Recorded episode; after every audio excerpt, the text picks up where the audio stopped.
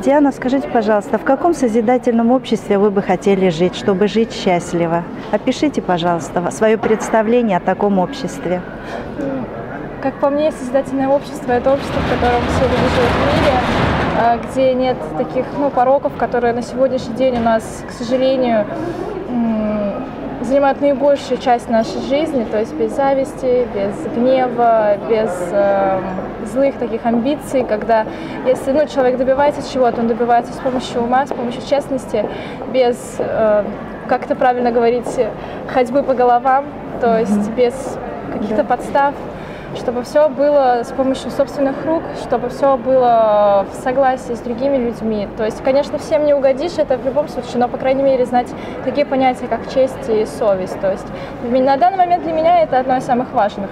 То есть, как э, молодой девушке, которая только начинает свою жизнь, так скажем. То есть, да. я бы хотела, чтобы на пути было все гораздо ну, не так сложно, не так э, злобно, так скажем, для достижения моих дальнейших целей. Замечательно. А вы бы хотели еще жить в таком обществе, где работают по 4 часа в день, 4 дня, ну, я Остальное думаю, время отдыхают, занимаются ну, каким-то... Я думаю, это было бы неплохо, хорошо, если за эти 4 часа, за 4 дня человек полностью успевает сделать свою работу, но свой план выполнить дневной. Причем и... заработная плата сохраняется Ну почему? Для да, полного... я думаю, любой будет за, согласен, да.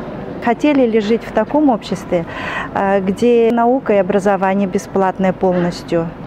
Да, конечно. То есть, э, Чтобы заработная плата на всей планете была тоже одинаковая. То есть водители получают одинаково везде, там врачи тоже и так далее.